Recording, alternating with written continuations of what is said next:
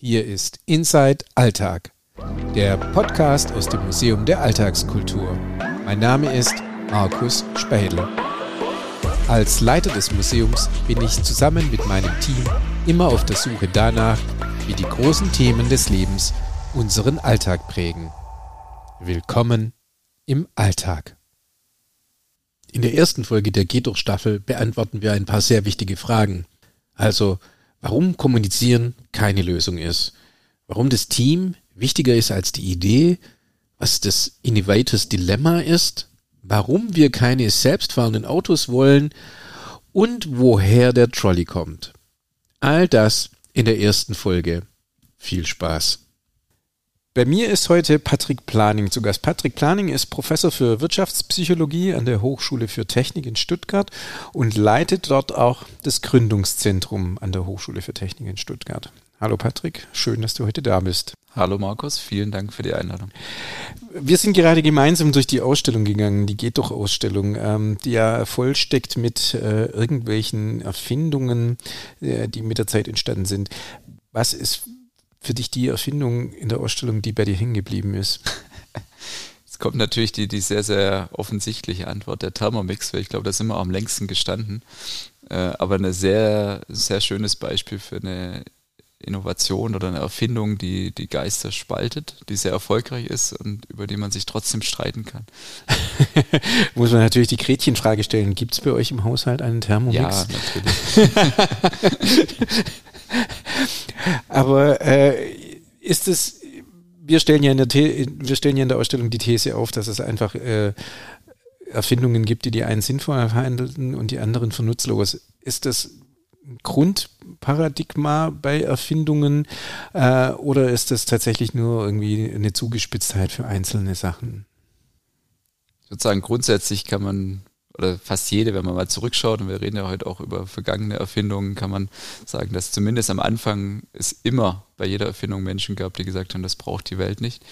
Äh, meistens sogar am Anfang deutlich mehr. Und ähm, meistens, wenn dann die, diese Diffusion passiert, das heißt immer mehr Menschen diese Erfindung nutzen, dann rückt sie natürlich auch mehr in, in den Blickpunkt und dadurch ähm, erkennen dann meistens auch mehr Menschen tatsächlich die Sinnhaftigkeit. Aber manchmal passiert es natürlich auch andersrum, dass man eine Erfindung oder eine neue Technologie so lange nutzt, dass man irgendwann an den Punkt kommt und sagt, ist es noch die richtige? Also wir haben auch, das sind alle Gewohnheitstiere, wir hängen gerne an unseren Technologien, die wir alltäglich nutzen, jeden Tag.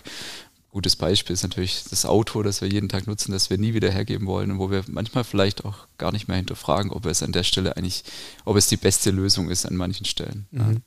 Äh, du hast auch vorhin erwähnt, das finde ich ganz spannend, dass es auch, wenn wir uns neue Dinge anschaffen, ähm, dass wir im Vorfeld ganz lange äh, überlegen, ob ja oder nein. Und wenn wir dann die Entscheidung getroffen haben, dann schlagen wir uns auf eine Seite und machen das Ding zu unserem Bestandteil unserer Identität. Genau. Ja. Und ist das etwas, was eigentlich äh, praktisch auch planbar ist im Sinne von dem, was gebe ich den Leuten überhaupt an Informationen, vielleicht die so eine Entscheidung beeinflussen, ob ich mich auf die Seite einer Erfindung schlage oder nicht? Da sind wir genau bei meinem Forschungsthema. Und das ist natürlich die Frage, die alle Firmen immer von mir hören wollen. Was müssen wir denn kommunizieren, damit möglichst viele Menschen unsere Erfindungen, unsere neuen Technologien toll finden? Und die ernüchternde Antwort ist tatsächlich, dass Kommunizieren gar keine Lösung ist, die gut funktioniert. Das zeigen eigentlich alle Studien. Also es hat natürlich einen gewissen Effekt, aber der, der deutlich größere Effekt ist das Thema Erfahren. Bedeutet, sobald ich eine Technologie zum ersten Mal benutzt habe, ändert sich eigentlich meine Einstellung automatisch dazu. Kann in, tatsächlich in beide Richtungen gehen. In den meisten Fällen wird es deutlich positiver. Das heißt, Bedenken werden abgebaut. Vorteile werden erkannt, die vorher nicht erkannt wurden und eine Entscheidung wird deutlich mehr beeinflusst als durch jede Art von Kommunikation. Das heißt, was ich den meisten Firmen an die Hand gebe, ist versucht zu erreichen, dass Menschen irgendwie niederschwellig die Möglichkeit bekommen, eine neue Technologie mal selbst in einem möglichst alltäglichen Zustand auch mal auszuprobieren. Mhm. Aber da sind wir ja dann sofort wieder beim Thermomix. Genau. Ähm.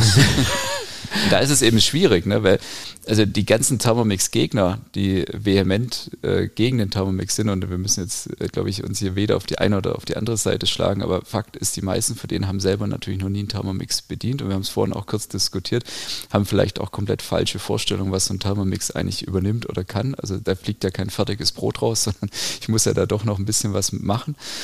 Und ähm, ich glaube tatsächlich auch da würde sich einiges ändern, wenn die Menschen mal so einen Thermomix-Kochkurs machen würden. Und das ist natürlich schwierig, wenn die Hürde schon so groß ist, die Leute dazu zu bewegen. Deswegen braucht man da vielleicht ein niederschwelliges Angebot. Zum Beispiel, wir kochen doch mal gemeinsam heute Abend mit dem Thermomix was. Mhm.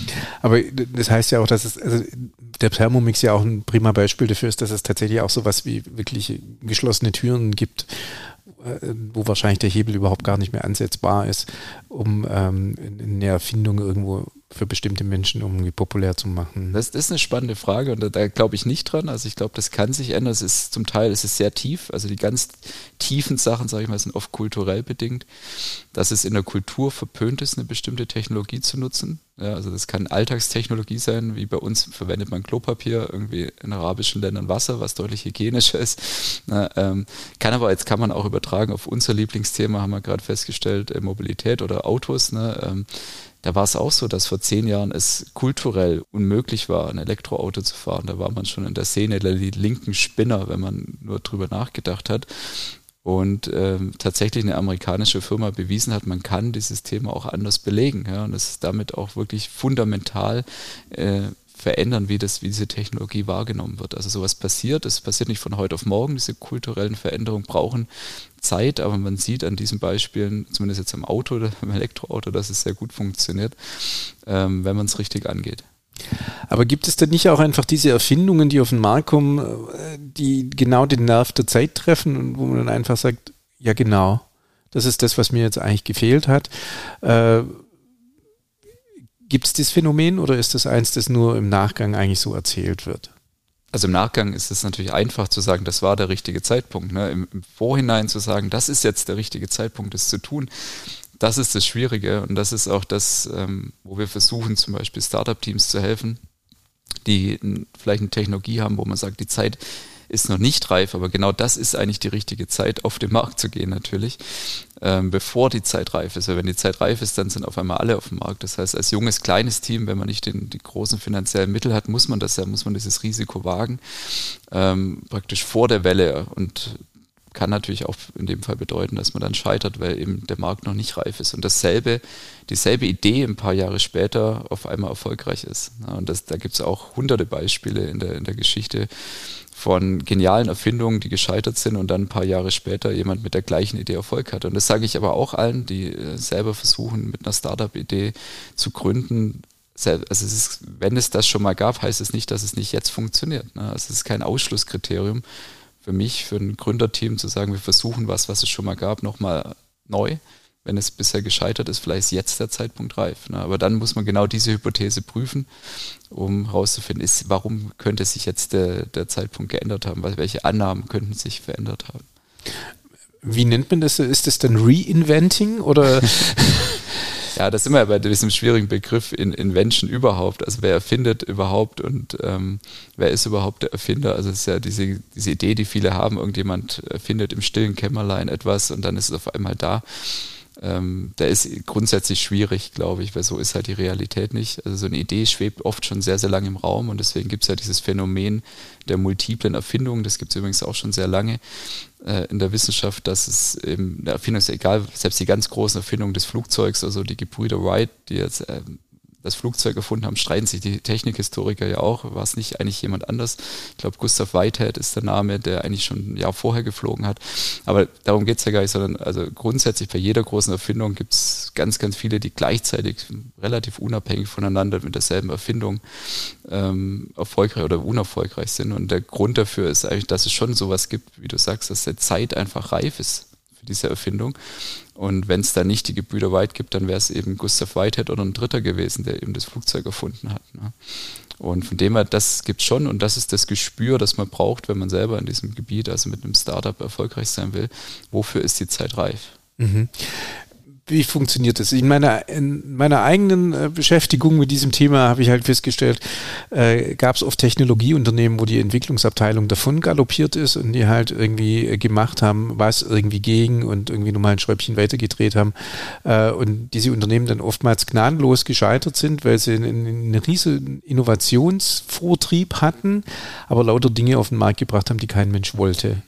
Ähm, wie organisiert man das jetzt in so einem Gründerzentrum? Ja, also das ist, was du gerade erzählst, das nennt sich das Innovators Dilemma, hat inzwischen auch einen Namen. Ähm, und das entsteht dadurch, dass diese Firmen, die erfolgreich sind mit dem Produkt, ja, zum Beispiel, jetzt um ein Beispiel aus der, der kurz vergangenen Historie zu nehmen, äh, Kompaktkameras, die sind sehr, sehr gut in dem, was sie machen und sehr innovativ ne, und entwickeln die Kompaktkamera immer weiter, Digitalkamera vielleicht auch weiter, äh, größeren Display und so weiter aber merken nicht, dass es daneben vielleicht was anderes gibt, wie zum Beispiel das Smartphone, das diese, diesen ganzen Markt eigentlich obsolet macht. Und das sehen wir in vielen anderen Bereichen, man könnte sagen auch beim Automobil, wo riesige Innovationseinheiten mit Milliarden Dinge entwickeln, die der Mensch vielleicht nicht braucht. Und ich würde sagen, sehr, sehr viel, was heute in der Automobilindustrie entwickelt wird, ist schon so auf so einem hohen Niveau, dass man eigentlich die Verbesserung, die ist so marginal, dass der Kunde das gar nicht spürt. Also natürlich sind die neuen Autos noch mal einen Tick ruhiger, vielleicht auch noch mal einen Tick irgendwie besser in der Kurve, weil sie noch Hinterachslenkung haben und so weiter. Aber dieses, diese, diesen letzten Mühe, den, den merkt der Kunde gar nicht mehr. Ne? Also die sind schon an so einem Punkt, wo diese Innovation eigentlich, man baut überall noch was hin, so gedanklich. Und es ist aber eigentlich schon so ein ganzer Blumenstrauß. Und eigentlich, vielleicht kommt irgendwas ums Eck und da warten viele drauf beim Auto, wo man sagt, eigentlich ist es die viel clevere und einfache Lösung. Das ist, glaube ich, die große Gefahr für die Autoindustrie weil die natürlich wie alle sehr reifen Industrien sehr, sehr viel damit beschäftigt sind, Innovationen weiterzutreiben, immer linear noch weiter, immer noch was dran zu bauen, noch was zu verbessern. Aber wenn jetzt so ein Gründerteam da ist, also für mich ist erstmal immer so die Frage, ist erst die Idee da oder ist erst das Team da?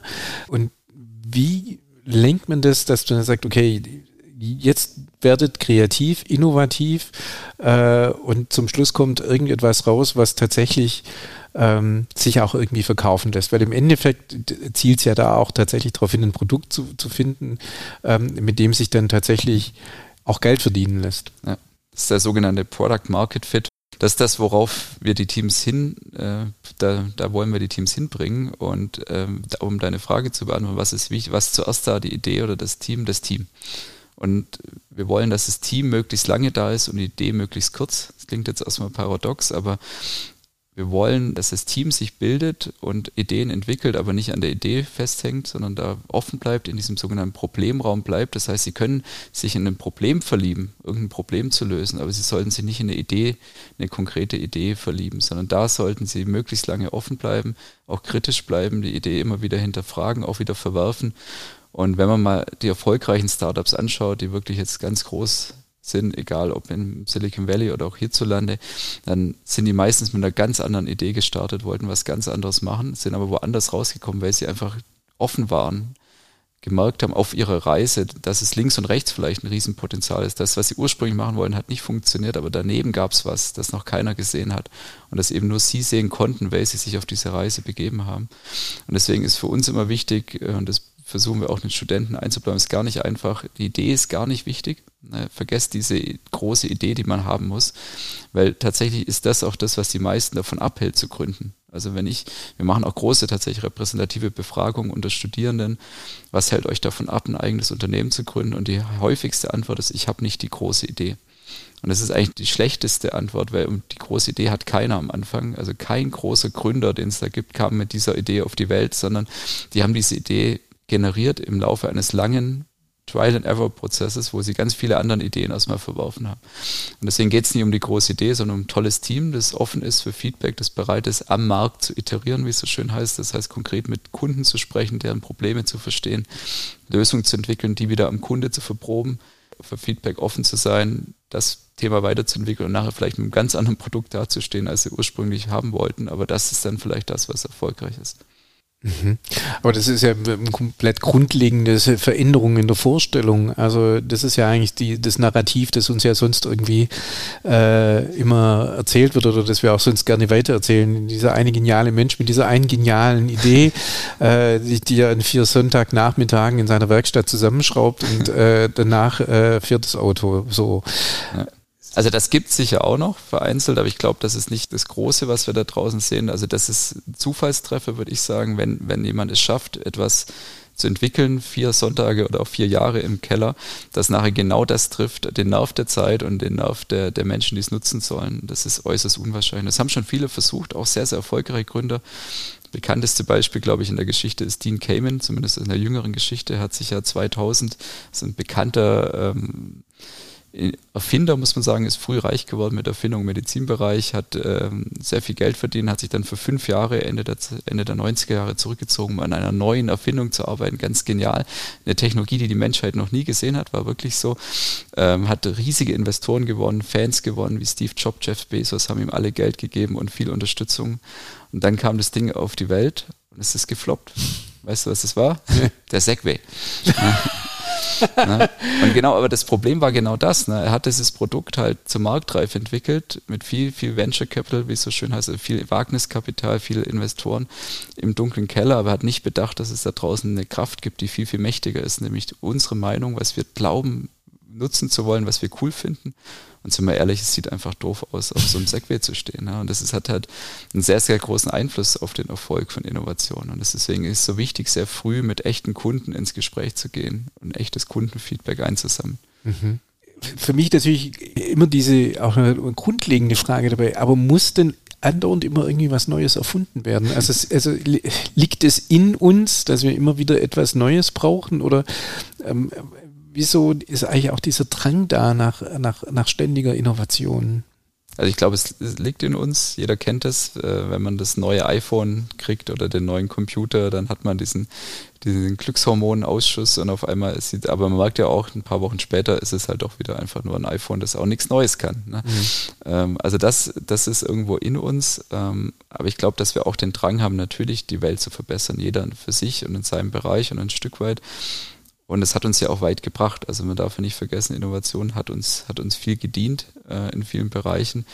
Ähm, Im Bereich Medizintechnik wären wir nicht da, wo wir heute sind. Also mein Sohn ist vor kurzem fünf geworden, weil wir es vorhin davon hatten. Ich habe neulich eine Statistik gelesen, vor 150 Jahren war die Lebenserwartung oder die Erwartung eines Neugeborenen hier in der Region, äh, seinen fünften Geburtstag zu feiern, bei 50 Prozent. Also jedes zweite Kind hat nur den fünften Geburtstag erlebt. Heute sind es 99,3 Prozent. Also ich glaube, da würde keiner sagen, ja, dann lass uns doch die Zeit zurückdrehen von vor 150 Jahren. Äh, Innovation hat uns weit gebracht und wir leben heute alle ein Leben wie vielleicht hier, wir sitzen hier im Schloss in Waldenbuch, äh, nicht mal der König hier oder wer auch immer ähm, sich hätte vorstellen können. Ja. Aber auf der anderen Seite hat natürlich Innovation, und das ist auch klar, auch, auch viele negative Folgen. Das heißt, ich glaube, wir müssen, also wir sollten nicht aufhören, innovativ zu sein, aber wir sollten vielleicht sicherlich an vielen Stellen kritischer darüber nachdenken, weil natürlich sind die Ressourcen endlich. Und ähm, Innovation nur um, also man muss vielleicht auch trennen, was ist Innovation. Ich würde nämlich sagen, die neueste Generation des iPhones ist gar keine Innovation, sondern es ist halt ein neues Produkt, das wir aufwendig vermarkten, verkaufen und mit, mit äh, sehr aufwendig geschürften Materialien herstellen, die wir auch nachher wieder schlecht recyceln. Und das ist für mich auch keine Innovation. Also das heißt, wir sollten wieder zurückkommen zum Kern. Was ist eigentlich Innovation? Nämlich eigentlich äh, Dinge, die das Leben und äh, vielleicht auch den Planeten am Ende hoffentlich besser machen. Mhm. Wäre das der Kern von Innovation oder wie würdest du ihn allgemein noch weiter fassen? Also was ist tatsächlich heute eine Innovation? Das ist auch eine spannende Frage. Ne? Also was ist, was zählt? Also grundsätzlich, wir haben vorhin schon über Definitionen kurz gesprochen. Alles, was neu ist, ist ja per, per Definition irgendwie innovativ. So ist ja auch der allgemeine Sprachgebrauch.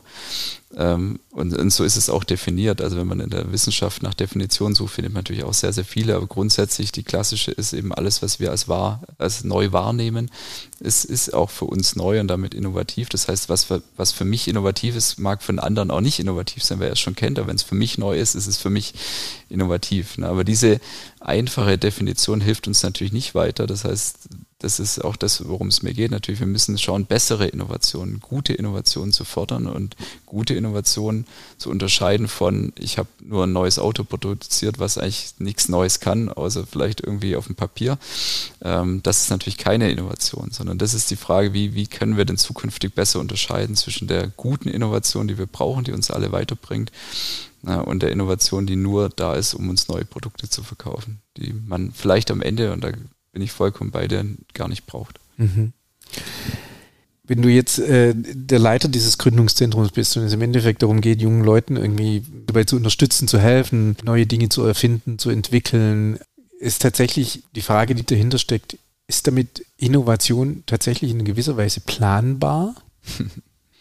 Also ich glaube, ähm, Innovation ist nicht planbar, aber förderbar. Also das ist das, was wir erleben wenn wir Studierende frühzeitig sensibilisieren für das Thema, überlegt doch mal, ob ihr nicht was Eigenes machen wollt. Der Job bei den großen Industrieunternehmen, bei Bosch und Daimler, den gibt es natürlich und der ist sehr lukrativ, aber den wird es auch hoffentlich morgen noch geben, aber vielleicht gibt es dazwischen noch ein Zeitfenster, wo man mal versuchen kann, was Eigenes, was Neues auf die Beine zu stellen. Und insofern ist aus meiner Sicht Innovation förderbar und wir erleben das, wenn wir ähm, früh sensibilisieren, früh heißt in den frühen Semestern schon, dass die Studierenden wirklich sich Zeit haben, sich mit dem Thema auseinanderzusetzen, wir auch die richtigen Formate schaffen, auch die ersten Kompetenzen schon im Studium vermitteln, unternehmerische Kompetenzen, dass wir einen größeren Teil als sonst schaffen, die nach dem Studium sagen, sie springen ins kalte Wasser und sie probieren mal auf ihr eigenes ihre eigene Lösung umzusetzen und die Welt an ihrer Stelle ein kleines Stück besser zu machen. Und tatsächlich, was ich erlebe bei den Gründern, ist tatsächlich dieser wie man neudeutsch sagt, Purpose-Gedanke, der ist deutlich, deutlich stärker ausgeprägt, als man es denkt. Also mit dieser Argumentation, du kannst damit reich werden mit dem Startup, das hat früher sehr gut funktioniert. Was heute sehr gut funktioniert, mag ich bei den Studierenden, ist dieser Gedanke, du kannst die Welt ein, Stück besser machen und zwar an, an deinem Einflussbereich und sehr konkret. Das, was ihnen oft fehlt in den Konzernen, was sie vielleicht auch schon erlebt haben, wenn sie ein Praktikum gemacht haben bei einem großen Konzern, dass sie eben einen sehr, sehr begrenzten Einflussbereich hat. Das ist ja im Startup ganz anders. Da habe ich auf einmal einen sehr großen Einflussbereich und kann eben an meiner Stelle dazu was beitragen, irgendwo an der Welt ein kleines Schräubchen zu verändern. Und das ist tatsächlich was, was viele auch motiviert, diesen Weg, der oft auch steinig ist, natürlich zu gehen. Also ich würde sagen, Innovation ist förderbar, planbar, konkret ist sie nicht. Also wenn ich den, wenn ich Planzahlen bekomme, und die gibt es natürlich auch für jedes Gründungszentrum, ihr müsst so und so viele Startup-Teams produzieren pro Jahr, finde ich immer schwierig. Aber es ist tatsächlich nicht planbar. Mhm. Jetzt hast du für die Motivation äh, der, der, der Studis geschrieben, selber ein Unternehmen zu gründen und tatsächlich irgendwie diese Idee dahinter steckt, irgendwie die Welt zu verbessern. Was ist deine Motivation, ähm, so ein Gründerzentrum zu leiten? Es ist äh, auf jeden Fall, es ist viel Arbeit natürlich und es ist on top, muss man auch sagen. Also ich habe noch natürlich einen, einen, Hauptjob in Lehre, der mir auch sehr viel Spaß macht und da will ich auch nicht raus. Das heißt, ich unterrichte auch noch viel. Ähm, aber so ein Startup-Center zu leiten, gibt einem ganz viel zurück, weil man ähm, eine der wenigen Chancen hat, an so einer Hochschule oder Universität crossfunktional und crossdivisional zu arbeiten. Das heißt, ich habe Startups-Teams und ich baue die auch bewusst natürlich aus allen Studiengängen. Wir haben Geoinformatiker und Informatiker, die mit Bauingenieuren, Architekten und Wirtschaftspsychologen zusammen ein Team bilden. Und, äh, und dann zu sehen, wie die sich entwickeln von so diesem ersten Problemraum und manchmal haben die auch schon Idee und dann verwerfen sie sie wieder und diese Höhen und Tiefen mitzuerleben und dann aber zu sehen, am Ende gibt es ganz tolle Teams, die wirklich rausgehen und eigene Unternehmen gründen und dann Leute einstellen. Äh, und zu sagen, okay, ich war irgendwie Teil dieser G äh, Geschichte, fühlt sich total schön an und möchte ich auch nicht missen. Okay. Das klingt spannend, weil ich wusste gerade irgendwie an der Stelle, wo du erzählt hast, ein Team zusammenbaust aus diesen unterschiedlichen Bereichen, aus denen sie kommen. Es erinnert mich so ein bisschen an diesen Ideengenerator, den wir in der Ausstellung haben. Also wo, wo man einfach mal zwei komplett unterschiedliche Begriffe ähm, zusammenwirfst und guckst, was passiert da eigentlich? Was passiert, wenn solche verschiedenen Leute auf einmal zusammen miteinander denken. Ja, das ist es das doch, ist, oder? Das ist so toll zu sehen. Also wir haben ja Branchen, die sind sehr, sehr festgefahren. Auch die Architektur ist sehr festgefahren, würde ich sagen, ist von außen betrachtet, ich bin kein Architekt und will auch niemand zu nahe treten. Oder auch die Bauingenieur, das Bauingenieurwesen, da gibt es klare Abläufe wie so eine Baustelle. Und das ist ja auch gut so. Das muss ja auch prozesssicher funktionieren, so eine Baustelle. Und Bauingenieure kriegen das, glaube ich, sehr, sehr klar eingebläut im Rahmen ihres Studiums, wie so ein Bauprozess funktioniert. Aber das finde ich dann spannend zu sagen, wir haben halt jemand, der diesen Bauprozess versteht im Team, aber dann vielleicht auch nochmal jemand, der aus einem ganz anderen Bereich kommt, der Wirtschaftspsychologe ist oder vielleicht auch äh, Geologe oder aus einem ganz anderen Bereich kommt und nochmal einen anderen Blick darauf ist und vielleicht auch diese, diese Prozesse mal hinterfragt und sagt, warum muss das eigentlich so sein auf der Baustelle? Also warum kann man das nicht machen wie in einer Industriefabrik oder in einem Supermarkt oder ganz woanders, wo Prozesse anders gedacht werden. Und da in, in, solchen Momenten entstehen oft diese genialen Ideen oder diese ersten Funken, die dann vielleicht zu genialen Ideen führen. Mhm. Also indem das zusammenkommt, was, was normalerweise äh, sich eigentlich nicht trifft. Genau. Ja. Okay. Weil natürlich die Ausbildung in den letzten Jahren in, in Hochschulen, Unis natürlich immer spezialisierter geworden ist und es geht ja auch weiter und bin ja, bin ja auch Teil davon, dieser, dieser Ausbildung. Das ist ja auch gut so. Wir bilden ja auch sehr, sehr gute Leute sehr, sehr gut aus, die aber sehr, sehr spezialisiert für ihre Fachrichtung sind. Das heißt, ich kann ja jetzt inzwischen sehr, sehr speziell bei uns zum Beispiel Gebäudephysik studieren. Da bin ich der absolute Experte für Statik und so weiter, aber ich bin natürlich sehr, sehr eng auch in meinem, in meinem Feld.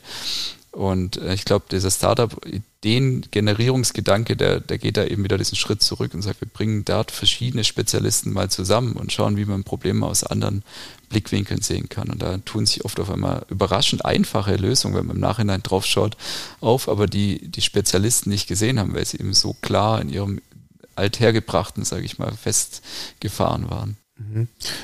Das ist das, was dann gerne irgendwie als out of the box bezeichnet wird, oder? Also genau, diese, dieses ja. äh, mal rausgehen, den Schritt und Ich meine, das klingt natürlich so leicht, aber dann mhm. ist es ja so, dann gibt es diese geniale Idee und dann trifft die auf die bittere Realität und das ist das, das Tal des Todes, wie wir es nennen, da sterben 99 Prozent der Startups. Das heißt, ich habe eine Idee, wie kann ich die Baubranche, um jetzt mal an diesem Beispiel, weil das gerade bei uns ein sehr aktuelles ist, äh, ich habe die geniale Idee, die Baubranche zu revolutionieren. Ne? Das Problem an der Sache ist ja, die Baubranche will das nicht hören. die Baubranche interessiert es nicht, die Baubranche ist sehr erfolgreich mit dem, was sie tut. Mhm. Ne? Also warum soll sie sich das anhören? Ähm, und da, das ist dieses Tal des Todes, weil da trifft dieses junge, motivierte Gründerteam auf diese starren Strukturen, die man eben auch nicht so einfach umgehen kann. Ja, weil ich kann natürlich nicht an der Baubranche vorbei jetzt ein eigenes Bauunternehmen aufmachen, das irgendwie alles anders macht. So einfach ist das natürlich nicht. Und da, da lässt die, diese Branche auch wenig Veränderung erstmal zu. Das heißt, da, da kommen wir ins Spiel als Gründungsteam. Also das sehen wir als unsere Aufgabe, diesen Teams praktisch vielleicht auch noch den Schritt weiter eben aus der Hochschule raus die Brücke in die Industrie zu schlagen. Das heißt, wir versuchen Verbündete zu finden in großen Industrieunternehmen, in verschiedenen Branchen, auf die man zugehen kann mit neuen Ideen, die zumindest mal versuchen, ein Stück weit die Offenheit zu generieren in so Konzernen für neue Ideen. Mhm. Das ist mhm. nicht immer einfach, ehrlich gesagt. Äh, das, das kann ich mir vorstellen, dass die tatsächlich da irgendwie äh, spurtreu sind in der Regel und tatsächlich ungern da, davon weggehen, weil es bedeutet ja auch immer Risiko. Also das ist ja, wo man wo ich ja jetzt auch denke, so Innovation kann natürlich auch Risiko bedeuten. Es ist ja äh, unsicher, ähm, also nicht, ob die Idee funktioniert, sondern tatsächlich, wenn ich umschwenke, äh, äh, den bisherigen Pfad verlasse und sage, okay, ich, ich äh, verlasse mich jetzt auf diese mhm. neue Innovation, begebe ich mich auf unsicheres Terrain. Genau. Und das ist ja die, die, die große Krux und der, das, dieses Teil des Innovators Dilemma, wie es so schön heißt, der erfolgreichen Unternehmen, weil sie natürlich erfolgreich sind mit dem, was sie tun, haben sie auch was zu verlieren. Ja, und das ist der Vorteil der Startups, die natürlich erstmal nichts zu verlieren haben, das heißt auch mal was Neues probieren können. Gleichzeitig äh, ist es so, dass man eben in vielen Branchen leider große Ressourcen braucht, um Neues zu schaffen. Ne? Und ähm, die haben wiederum nur die großen Unternehmen, die sie mhm. wiederum nur da reinstecken, wo es linear so weitergeht, wie sie es kennen. Ne? Und das ist so dieses ähm, ja, diese, dieses Konfliktfeld und die Lösung dafür in den USA ist Venture Capital. Das heißt, da gibt es einfach Menschen mit sehr, sehr viel Geld, deutlich mehr als hier, die bereit sind, das in Wagniskapital in Startups zu investieren, die eine mutige Vision haben, oft noch nicht viel mehr. Ne? Mhm. Die aber sagen, okay, diese Branche ist reif für eine Veränderung, die Branche selbst verändert sich aber nicht schnell genug. Wir haben die Idee, wir haben aber nicht die Ressourcen und dann kommen die eben zusammen mit Wagniskapitalgebern, mit Milliarden Funding und auf einmal funktioniert es dann. Ja, ähm, nicht immer natürlich und da steckt viel, viel, viel, natürlich viel Gefahr drin, aber viele Beispiele natürlich aus der jüngsten Vergangenheit zeigen auch, dass es super erfolgreich ist. Ne? Mhm. Und wie funktioniert es denn hier? Also weil ja tatsächlich Venture Capital irgendwie in, in Deutschland jetzt nicht so nicht äh, so sehr nicht so verbreitet ist. Aber es kommt, es kommt und es tut sich ja was und wir erleben es ja auch alltäglich. Also wenn wir über Alltag sprechen, vor kurzem wäre es noch unvorstellbar gewesen, seinen Einkauf innerhalb von zehn Minuten nach Hause geliefert zu bekommen. Ich wohne in Stuttgart Mitte, da ist es alltäglich. Wir haben sogar drei Anbieter, die das verkünden. Äh, bekannteste ist Gorillas, andere ist Flink zum Beispiel. Und ähm, natürlich haben die das auch nur durch Wagniskapital geschafft. Ich meine, es gab davor schon Lieferungen. Rewe hat schon seit Jahren geliefert, aber halt nur mit zwei Wochen Vorlauf. Ähm, und die hatten halt die Idee, wir machen das mit zehn Minuten mit Fahrradkurieren. Und das ist natürlich eine Idee, die man in der Fläche nur umsetzen kann mit Milliarden und das haben die auch bekommen. Also Gorillas hat äh, in Summe inzwischen jetzt eine Milliarde an Wagniskapital, glaube ich, eingesammelt äh, oder zumindest über eine Milliarde Bewertung. Ich weiß nicht, wie viel sie dann effektiv an Kapital eingesammelt haben, aber natürlich nur mit diesen vielen, vielen Millionen Wagniskapital konnten die das hier aufbauen und es tatsächlich hinstellen und ähm, ist ein Dienst, den, glaube ich, viele, die ich kenne, hier in den Ballungsräumen nicht mehr missen wollen. Mhm, mhm. Okay, weil scheint sich ja dann tatsächlich auch zu verändern. Also das ist ja äh, dann tatsächlich die nächste Frage, die da drin steckt. Welche Interessen stehen da denn also dahinter, um dieses Geld zu geben? Natürlich irgendwie äh, Geld äh, zu vermehren, klar. Oft geht es daneben, manchmal ähm, gewinnt man damit Geld, aber wenn ich dann sehe, es gibt, wenn du sagst, äh, diese diese Gründergeneration heute haben so, ein, äh, so eine Weltverbesserungsidee. Ist es dann beim Kapital auch da? Zunehmend, würde man sagen, ja doch. Also es gibt immer, immer mehr Venture Capital Firmen, die eben blaue Investments suchen, wie es jetzt neudeutsch heißt, also Investments, die irgendwas Gutes für den Planeten tun. Ähm, und man merkt natürlich auch eine Bewertung von Startups in diesem Bereich, dass sie eben deutlich höher bewertet werden. Also da passiert schon viel. Ähm, nach wie vor glaube ich, aber da könnte noch viel, viel mehr passieren. Also da sind wir am Anfang einer Entwicklung, die glaube ich gut ist, aber die eben noch am Anfang ist. Mhm. Jetzt haben wir bisher noch gar nicht so sehr über die Psychologie gesprochen. Mhm. Was macht denn jetzt die Psychologie bei der Innovation? Ja, das ist die Frage, mit der ich mich ja eigentlich schon sehr, sehr früh beschäftigt habe. Ich komme ja eigentlich gar nicht, wir haben es vorhin schon gesagt, aus der Psychologie ursprünglich. Äh, ich bin da so reingeschlittert. Ich war von den großen Autoherstellern im Bereich Innovation tätig und habe mich mit der Frage beschäftigt, was man eben tun kann, damit Menschen neue Technologien nutzen, wie zum Beispiel selbstfahrende Autos. Ja, und es gibt einfach Menschen, die lehnen selbstfahrende Autos ab, ne, vehement, genauso wie den mhm. Thermomix, weil sie gerne selber fahren. Genau, das ist eine ähnliche Argumentation, wie sie eben selber kochen wollen beim Thermomix. Und meine Aufgabe eben im Auftrag des äh, Herren, hätte ich jetzt schon fast, nein, in dem Auftrag des Sterns, war es natürlich herauszufinden, was man da dran tun kann. Und ähm, und das ist eine höchst psychologische Frage. Also da bin ich in die Psychologie abgedriftet sozusagen, weil ich schnell festgestellt habe, da stehen gar keine rationalen Gründe vor, sondern es geht äh, höchst, höchst subjektiv um die Einstellung, um die Werte und auch um die Persönlichkeit natürlich der Nutzer, die sich selber als Autofahrer sehen und nicht als jemand, der nur reinsitzt wie in einem Bus und sich chauffieren lässt. Also dieses Fahren, dieses Freiheitsgefühl ist Teil, ist sehr, sehr identitätsstiftend, ist Teil der Persönlichkeit geworden für viele Menschen und das möchten die nicht aufgeben. Und da kann ich noch so viele tolle Informationsbroschüren rausbringen, die irgendwie sagen, wie viel Menschenleben man sparen, äh, retten könnte, wenn man wenn alle Autos äh, selbst fahren werden, weil die sind tatsächlich sicherer oder wie viel Benzin man sparen könnte, das war, da kam das Adjektiv, äh, das, das Verb her, ähm, wie viel Benzin man sparen könnte, wenn man, äh, wenn alle Autos selbst fahren könnten, weil die sind tatsächlich auch spritsparender, als wenn man mhm. selber fährt, weil die vorausschauender fahren. Äh, all das hilft nichts, ne? weil, weil das überhaupt nichts mit dem eigentlichen Ablehngrund zu tun hat, der eben sehr, sehr stark mit, mit der Identität verwurzelt ist. Was aber hilft, auch das hat gezeigt, äh, auch in dem Beispiel hat sie gezeigt, Erfahrung hilft. Das heißt, selbst Menschen, die das ablehnen, wenn man die mal in so ein selbstfahrendes Auto setzt und die das mal eine Zeit lang erlebt haben, dann ändert sich oft die Einstellung. Nicht komplett. Äh, ich glaube, das äh, würde auch nicht, würde auch nicht funktionieren, aber so ein Stück weit, dass man sagt, okay, in bestimmten Bereichen könnte ich es mir dann doch vorstellen. Auf einer langen Autobahnfahrt meistens kommt dann die Antwort in die Interviews, könnte ich es mir dann doch vorstellen. Ne? Also das sind dann so Veränderungen. Also das ist im Prinzip, wenn man so will, die letzte, aber wichtigste Phase für mich im Bereich Innovation, nämlich die Phase, wo die Technologie auf den Mensch trifft, äh, da kommt ganz viel Psychologie rein, weil da geht es gar nicht so sehr um das Objektive, was kann die neue Technologie, welchen objektiven Nutzen hat die, wir haben heute viel über was bringt sie, welchen Nutzen hat die, aber das ist gar nicht, das ist gar nicht objektiv bewertbar, sondern es wird immer subjektiv durch die Person bewertet, die dies nutzen kann oder soll. Also hängt dann tatsächlich für den Erfolg einer Innovation doch ganz viel einfach von den Emotionen ab, oder? Also auf Emotionen durch Erfahrung, Emotionen durch Erleben äh, und, und, und Verbindung tatsächlich mit der eigenen Identität. Ja.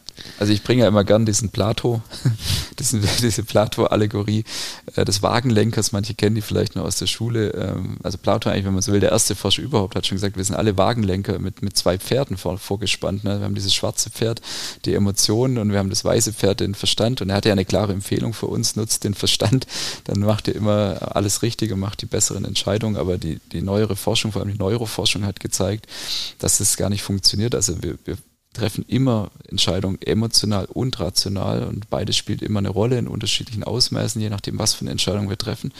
Aber wir können nicht nicht emotional handeln, also wir können unsere Emotionen auch nicht ausschalten. Unsere Emotionen spielen bewusst oder unbewusst immer eine Rolle für unsere Entscheidungsfindung und das sind neue Technologien natürlich nicht anders. Ähm, und deswegen ist es eben wichtig für alle, die neue Technologien entwickeln, diese Ebene eben auch zu betrachten und nicht nur zu sagen, okay, das Ding hat jetzt objektive Vorteile, dann werden es auch alle lieben.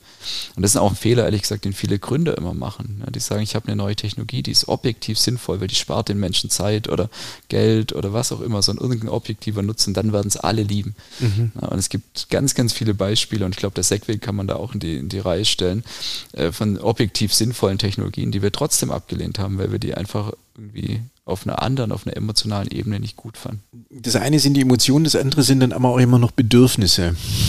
ähm, darauf bauen wir ja in der Ausstellung ganz stark, dass wir sagen, es sind dann bestimmte Bedürfnisse, die befriedigt werden. Und es gilt ja auch lang oder galt auch lange immer hier diese These, dass es bestimmte Bereiche gibt, wo die Bedürfnisse auch erstmal geweckt werden durch das, dass mhm. etwas Neues kommt. Ähm, ist das einfach, ist das eine, sagen wir mal, eine, einfach nur eine antikapitalistische Einstellung, indem man sagt, ja, eigentlich habe ich dieses Bedürfnis, gab es in mir nicht nur das mhm. bewegt es, oder ist das tatsächlich etwas, wo man sagt, ja, ja, das stimmt schon, eigentlich kommen immer wieder Dinge auf den Markt und befriedigen ein Bedürfnis, von dem wir vorher noch gar nicht wussten, dass wir das eigentlich hatten. Also sehe ich eigentlich nicht so. Ich glaube, die Bedürfnisse waren immer da. Ähm, aber tatsächlich, also geht es darum, die Bedürfnisse natürlich zu erkennen. Und jetzt klassisches Beispiel, was unten ja auch in der Ausstellung ist, der, der iPod zum Beispiel, kann man sagen, ja, also das hat so auf einmal war was Neues und alle wollten es haben. Es hat so irgendwie den Nerv getroffen und es gab ja eigentlich davor auch schon MP3-Player und es gab davor schon Kassettenplayer, äh, die mal erfolgreich oder weniger erfolgreich ist. Warum war jetzt der iPod so erfolgreich? Weil er so schick aussah oder so. Ähm, und dann gab es ja auch diese berühmten Zitate von Steve Jobs, ich brauche eigentlich keine Marktforschung, weil wenn ich die Leute frage, was sie wollen, kein Mensch hätte mir den iPod gesagt. Und es ist auch so. Ich mhm. glaube, keine Marktforschung der Welt hätte den iPod ergeben. Ne? Aber nichtsdestotrotz befriedigt der iPod natürlich Bedürfnisse, die es davor schon gab, nämlich das Bedürfnis irgendwie nach Unterhaltung und Musik, äh, die es nachher schon gibt, die recht stabil sind. Also ich würde sagen, unsere Grundbedürfnisse, die, die wir so haben als Menschen, sind recht stabil. Ähm, aber zu erkennen, wie, wie die sich weiterentwickeln und ich glaube, da dieses Gespür für frühe Signale zu haben, das ist was, was Steve Jobs und viele andere auszeichnet, die eben erfolgreich sind in der, in der Branche, ähm, die eben erkannt haben, okay, es gibt dieses Bedürfnis nach Musik, ja, das gab es schon immer. Jetzt gibt es aber eine neue Technologie auf der einen Seite, dieses Digital. Ich kann auf einmal tausend Lieder auf eine winzige Fläche zusammenpressen, sozusagen, was vorher undenkbar war. Na, und ich mache daraus jetzt ein schönes Produkt. Na, und das ist gar nicht technisch, sondern das ist eher ein Lifestyle-Produkt, was ich auch gerne in die Hand nehme, was sich gut anfühlt. Na, und das zusammenzubringen. Ich glaube, das war die Kunst, die, die Steve Jobs verstanden hat. Im, und da steckt auch viel, viel Emotion drin, weil es ist gar nicht, das eine war rational, ich kriege da tausend Lieder drauf, aber das konnten andere MP3-Player schon lange davor, das war nicht das Neue. Na, sondern da war ganz viel Emotion dabei, zu sagen, ich befreie die Musik, ich habe tausend Lieder in der, in der Hosentasche, war damals der Originalslogan. Ähm, und das hat irgendwie, das, das hat resoniert mit den Menschen. Ne? Dieses Gefühl, ich kann damit neue Freiheit und ich kann auch zeigen, ich gehöre zu dieser neuen Generation dazu und das war auch so ein Stück weit natürlich am Anfang sehr stark ein Statussymbol. Mhm. Das, das ist ja auch oft, glaube ich, der Punkt, dass es erst eine bestimmte Bevölkerungsgruppe braucht, die anfängt, ähm, so ein, so Gegenstand irgendwie zu nutzen mhm. und damit irgendwie gesellschaftlich akzeptabel zu machen, beziehungsweise sogar erstrebenswert zu machen, dass es dann die Chance hat, sich in die Breite irgendwie genau. zu vermehren. Ja.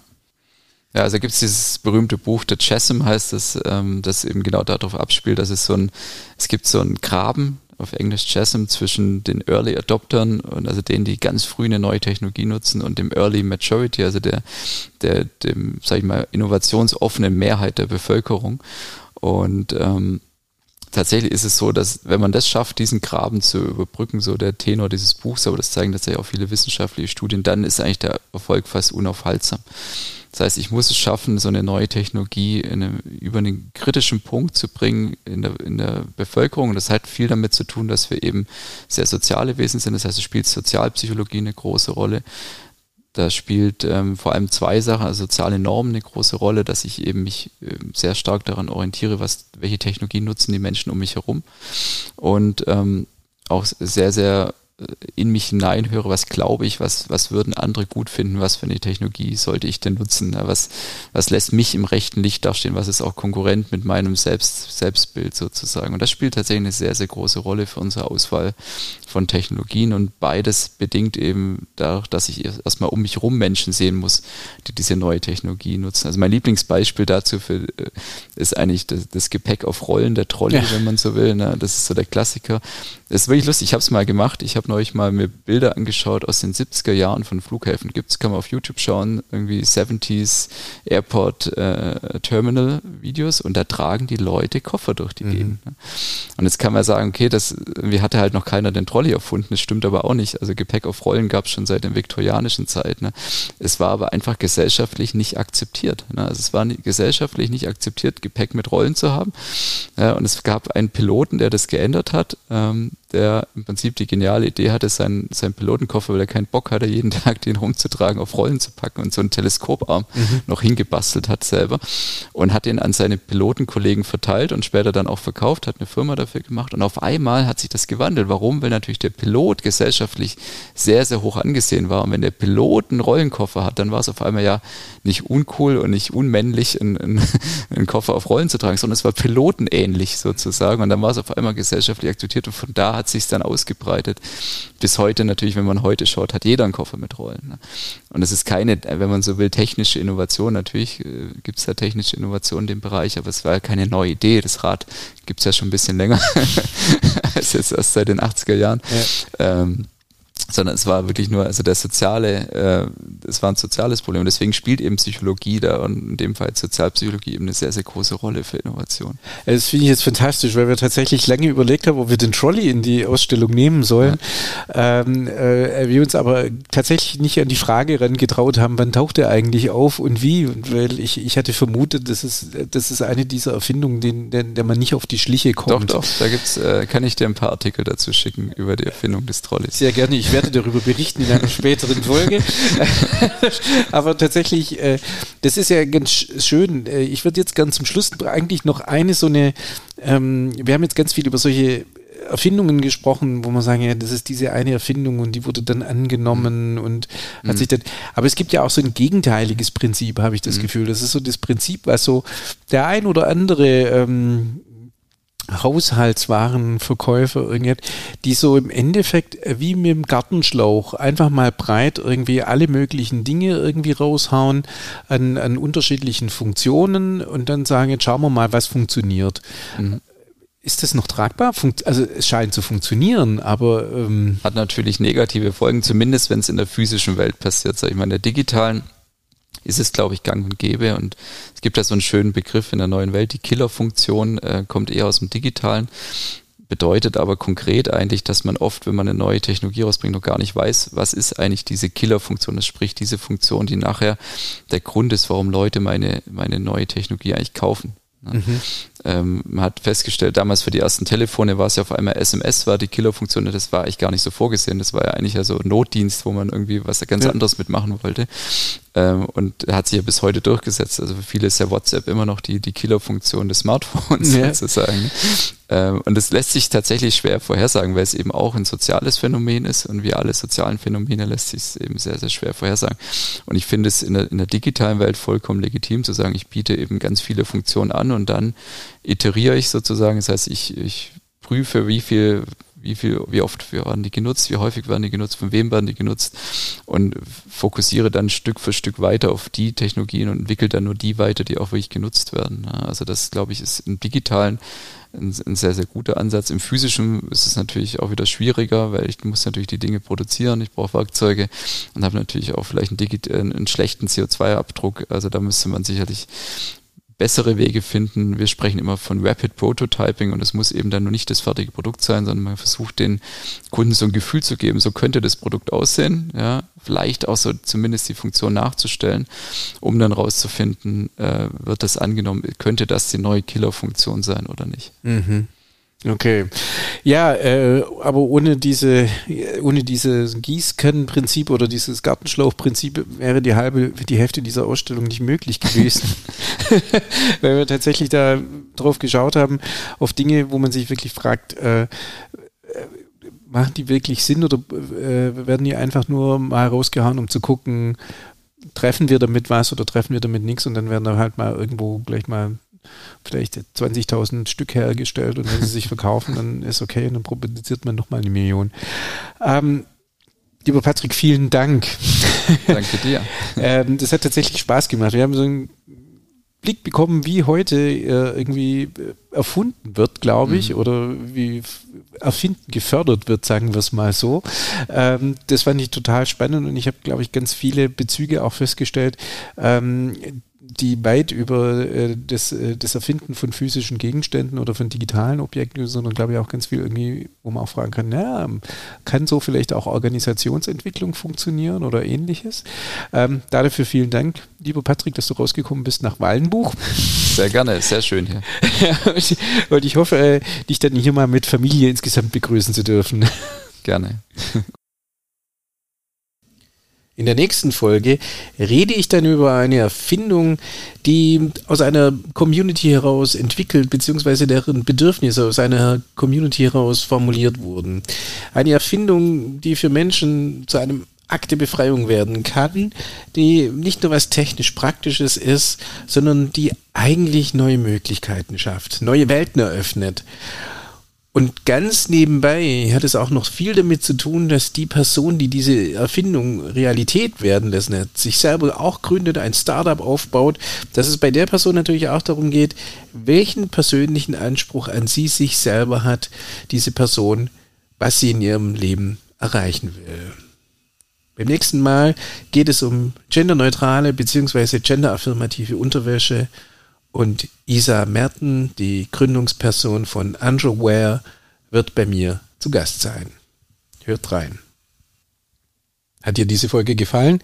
Dann folge doch dem Podcast, hinterlasse einen Kommentar oder empfehle uns weiter. Über Anregungen und Kommentare freue ich mich. Bitte schicke sie an podcast at landesmuseum-stuttgart.de. Danke fürs Zuhören und bis zum nächsten Mal. Am Mikro war Markus Speidel.